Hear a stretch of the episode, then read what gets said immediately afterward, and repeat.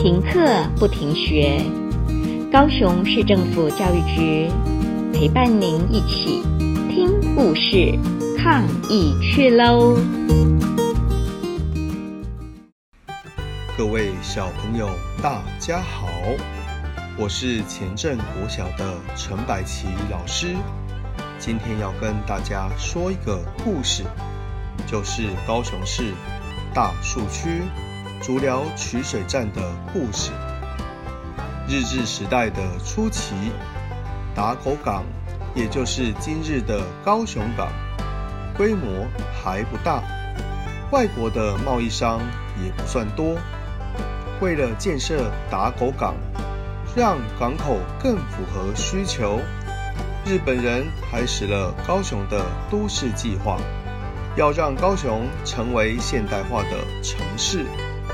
位在高雄市大树区旧铁桥公园旁的竹寮取水站，在西元一九一三年完工启用，融合了中西建筑的元素，使用了红砖砌墙，外形像一座大山。在高雄早期的自来水系统中，被称为是心脏。有着举足轻重的地位。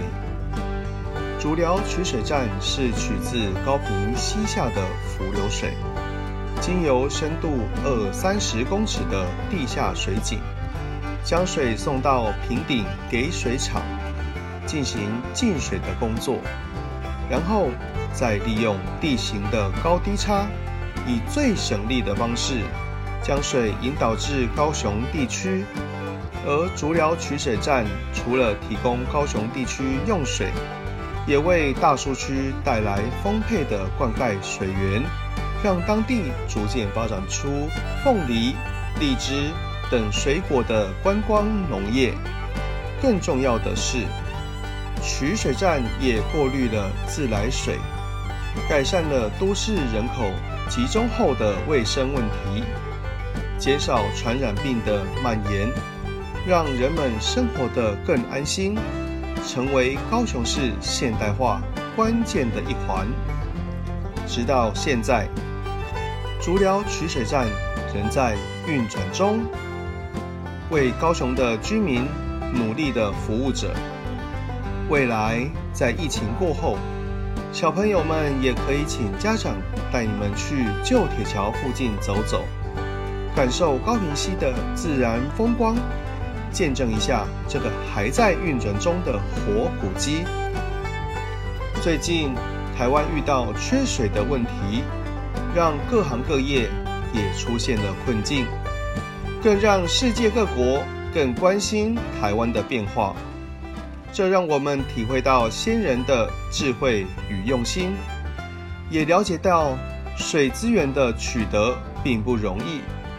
在平常很轻松的使用自来水时，应该要更珍惜这每一滴得来不易的水。我们今天的故事就说到这边，希望小朋友们可以听完故事之后，更了解我们的高雄。拜拜。